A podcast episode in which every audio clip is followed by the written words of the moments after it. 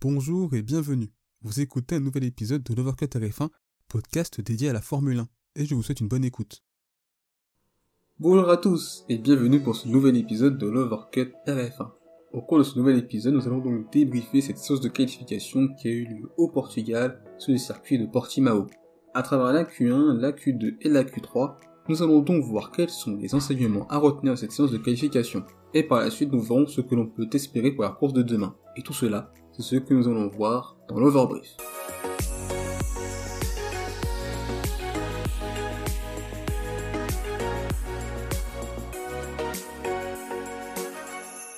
Nous allons donc tout d'abord débuter par la Q1. La Q1 a donc été marquée par les éliminations de Nikita Mazepin qui partira 20ème, Mick Schumacher 19ème, à la 18ème place on retrouve Nicolas Latifi, 17ème Lance Stroll et enfin 16ème Daniel Ricciardo. Pour les pilotes As qui seront donc sur la dernière ligne, ce n'est pas une surprise. Comme je l'ai dit lors de mes précédentes de qualification, As a fait une croix sur cette saison 2021 et se concentre donc sur 2022, ce qui fait de fait que la monoplace de cette saison n'est pas très performante, et il est donc logique qu'il soit en fond de grille, et qu'il possède la moins bonne voiture du plateau. Latifi quant à lui a été devancé d'une demi-seconde par George Russell qui a réussi à en passer en Q2 et qui a donc réalisé une belle performance. Latifi, la qualification c'est pas forcément son point fort, donc c'est pas surprenant qu'il se fasse devancer par Russell. Nous allons donc évoquer maintenant les deux éliminations surprises de cette Q1, en effet, puisque tout d'abord, Lance Stroll partira 17ème, et constitue donc, comme je l'ai dit, une vraie surprise. C'est l'inverse finalement de ce qui s'était passé euh, lors des deux premiers compris de la saison entre Vettel et, Stroll, puisque lors de ce week-end et dans ses qualifications, Vettel a été mieux, plus à l'aise, tandis que Lance Stroll a eu un peu plus de mal, il a eu beaucoup plus de difficultés, et donc ces qualifications pour les pilotes canadiens risquent de compromettre très fortement le Grand Prix. Mais l'énorme surprise de cette Q1, c'est donc l'élimination de Dan Ricciardo, qui partira 16ème. Et pour les pilotes australiens, cette séance a été compliquée, et même s'il y a des circonstances, cette qualification traduit quand même les difficultés du moment qu'a le pilote australien, notamment par rapport à l'un de Norris. Bah pour le moment, il n'est pas complètement intégré dans la monoplace également au sein de l'équipe, donc ça va prendre du temps pour le pilote McLaren, et au fur et à mesure des Grands Prix, il sera de plus en plus à l'aise et performant, et donc il faut être patient avec lui. Dans cette Q1, il est important donc de noter les belles performances de Lando Norris, qui est donc deuxième, et qui a donc mis plus d'une seconde à Daniel Ricciardo, Esteban Ocon qui est quatrième, et donc souligné le passage en Q2 de George Russell. On passe donc à la Q2, qui a donc été marquée par les éliminations de Kimi Raikkonen, 15e, Yuki Tsunoda, 14e, à la 13e place, Fernando Alonso, 12e, Antonio Giovinazzi, et enfin 11e, George Russell. Concernant donc les Alfa Romeo qui partiront 15e et 12e, à travers les éliminations surprises de Ricciardo et Stroll, elles sont à leur place. Même s'il faut souligner malgré tout la très belle performance de Giovinazzi, qui vient devancer Alonso et Tsunoda, et qui met 6 dixièmes à Kimi Raikkonen. Pour Yuki Tsunoda, qui est donc 14e qui ne passera pas en Q2, il est donc à 4 dixièmes de Gasly, et c'est donc dommage qu'il ne passe pas en Q3, même si pour Gasly, ce passage en Q3 a été limite. Mais Yuki Tsunoda est un rookie, il est toujours en apprentissage, et donc, avec Gasly comme équipier, ce n'est pas simple d'être performant et d'être très rapide, notamment par rapport à lui, pour l'heure actuelle.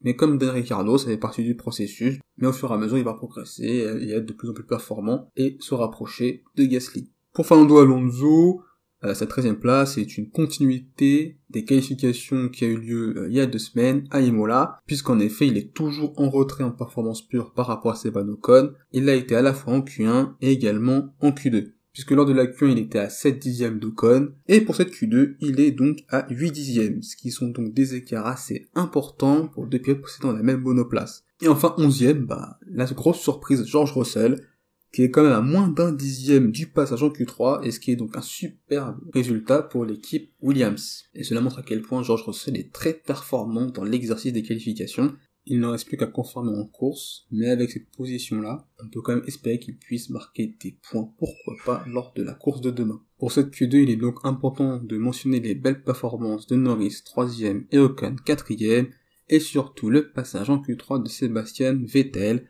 qui a donc été l'auteur d'une très belle performance, lui qui avait pourtant eu pas mal de difficultés lors de ses deux premiers Grands Prix. Petit à petit, on voit que pour le pilote allemand, c'est de mieux en mieux, et c'est donc prometteur pour la course de demain et la suite de la saison. Nous allons donc passer maintenant à la Q3. Et donc la Q3 a donc été marquée par la pole position de Valtteri Bottas devant Lewis Hamilton à seulement 7 millième, Max Verstappen 3 à la quatrième place Sergio Perez, cinquième Carlos Sainz, sixième Esteban Ocon, septième Lando Norris, huitième Charles Leclerc, à la neuvième place on retrouve Pierre Gasly. Et enfin dixième Sébastien Vettel. Le premier enseignement à retenir de cette séance de qualification c'est que Bottas is back.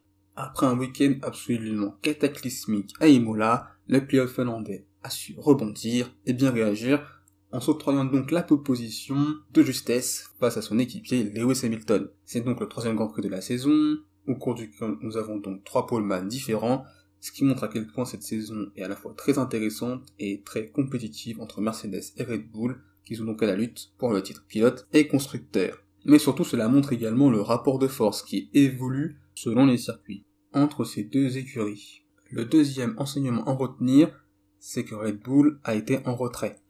Cet enseignement est malgré tout à nuancer puisque la première tentative de Max Verstappen a été annulée puisqu'il avait dépassé les limites de piste lors du virage 4 et que si ce tour avait été compté, le pilote néerlandais aurait été en pole position.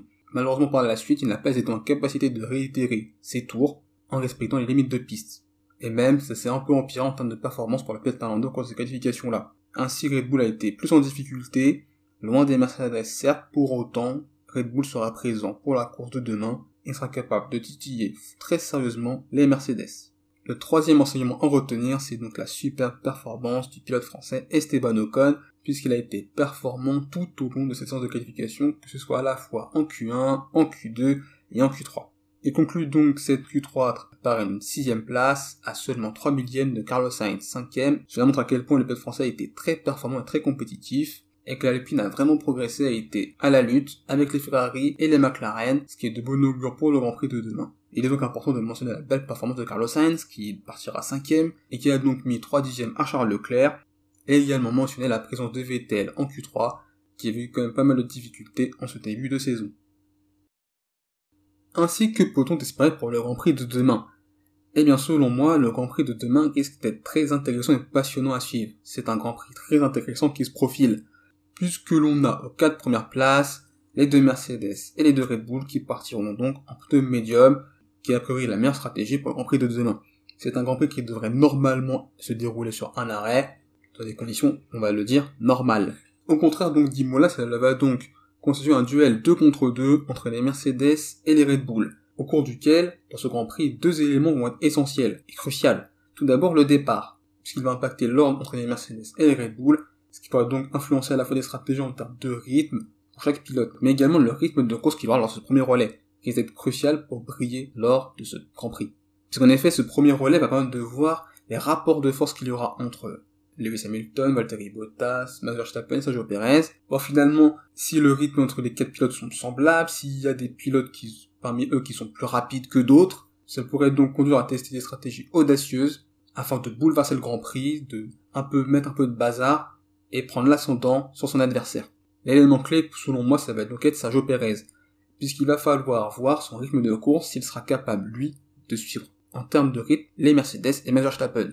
Puisque selon moi, si Red Bull veut gagner, Red Bull aura besoin d'un très bon Sergio Perez.